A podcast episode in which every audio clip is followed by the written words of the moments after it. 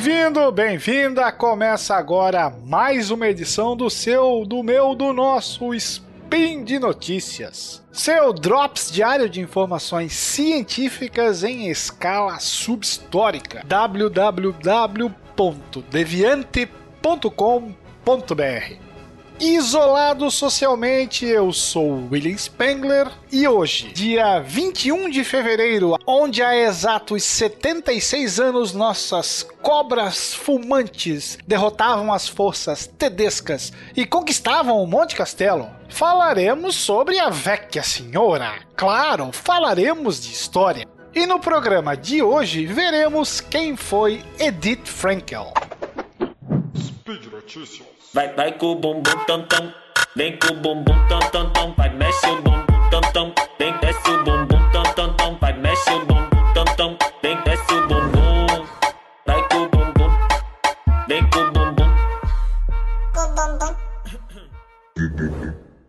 vírus que devastou populações pelo mundo inteiro foi recebido com incredulidade pelos brasileiros. Acendeu a ira de patrões contrários ao isolamento social, impulsionou a venda disparada de medicamentos, entre aspas, milagrosos, e não poupou nem mesmo as autoridades do país.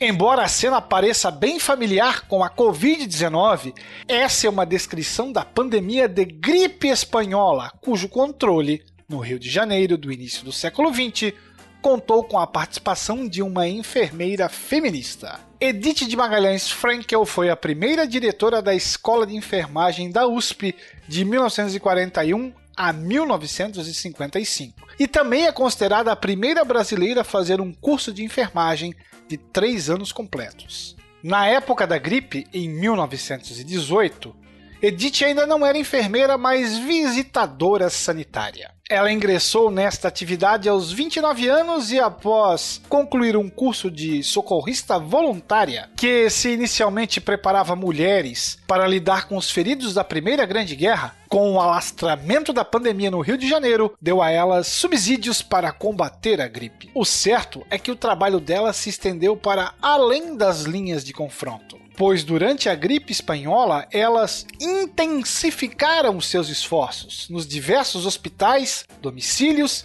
e postos de socorro atendendo aos necessitados.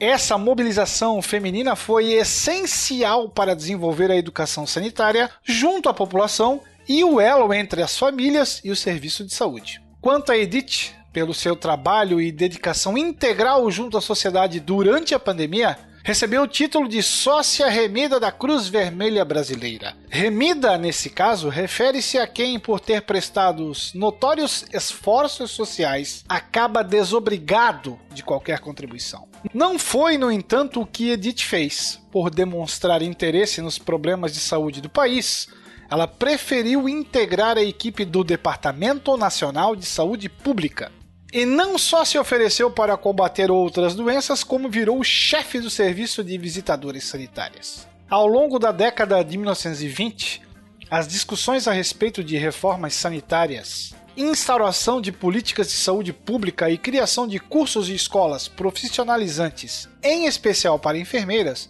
ganharam força no país. Nesse contexto, Edith enxergou a possibilidade de conquistar um diploma de curso superior fora do país e, após conseguir uma bolsa de estudos da Fundação Rockefeller, se mudou para os Estados Unidos, onde se graduou em enfermagem. De volta ao Brasil, ela, que também tinha no currículo um curso de magistério e experiência como educadora, ingressou na recém-criada Escola de Enfermeiras do Departamento Nacional de Saúde Pública, hoje Escola de Enfermagem Ana Neri, da Universidade Federal do Rio de Janeiro. Na instituição, assumiu um cargo de instrutora, o que lhe conferiu também o reconhecimento de primeira docente brasileira a exercer o magistério de enfermagem. Edith contribuiu ainda para a criação da Associação Brasileira de Enfermagem e do Congresso Brasileiro de Enfermagem, a filiação do Brasil no Conselho Internacional de Enfermeiras e a publicação do primeiro número da revista Anais de Enfermagem, atual Revista Brasileira de Enfermagem. Ao se mudar para São Paulo, a profissional criou, organizou e dirigiu a Escola de Enfermagem da USP, elaborou a base de serviços de enfermagem, do Hospital das Clínicas e presidiu e participou de diversas comissões criadas com o objetivo de investigar desafios e propor soluções referentes à falta de acesso à saúde e à assistência a populações carentes. Além de ter desempenhado inúmeras atividades ao longo de sua carreira em prol do desenvolvimento e progresso da enfermagem no Brasil, Edith também conquistou enorme protagonismo social e político. Sua escola de enfermagem, por exemplo, foi a primeira do Brasil a aceitar homens e negros, o que era incomum nos anos de 1940. Além disso, aliada à ativista feminista Berta Lutz, filha do cientista Adolfo Lutz, lutou pelo voto feminino no Brasil e pelo direito da mulher casada a exercer diversas atividades sem pedir autorização do marido.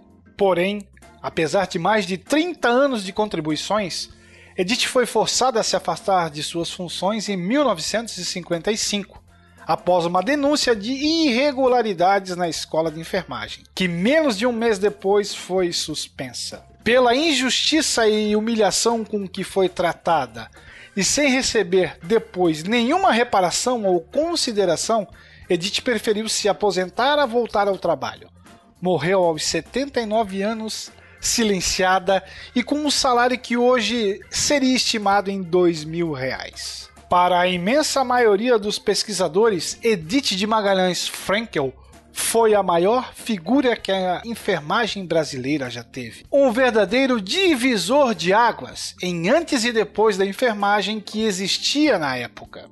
Uma enfermeira por vocação e escolha consciente e feminista por convicção.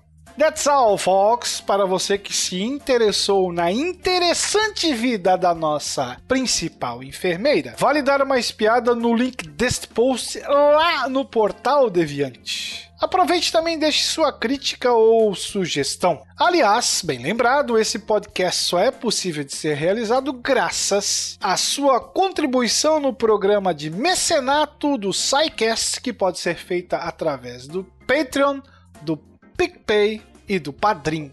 Bye bye, fellows! Um abraço, o Vivido Lontra. Olha pessoal, peço a todos vocês, se for três, não sai de casa. Deixa passar as problemas, essa doença está passando, com fé em Deus, Deus vai vencer. Nós vamos continuar tudo junto, trabalhando, tudo sadio. Fica em casa, se protegendo. Deito na minha cama, do mesmo jeito amanheço, só pensando naquela menina, eu sei que eu não te esqueço. Não me despreze, não desliga o telefone, faça favor, vem ficar comigo e larga aquele homem. Não me despreze, não desliga o telefone, faça favor, vem ficar comigo e larga aquele homem. Tchau, um abraço pra vocês aí. Este programa foi produzido por Mentes Deviantes. deviante.com.br.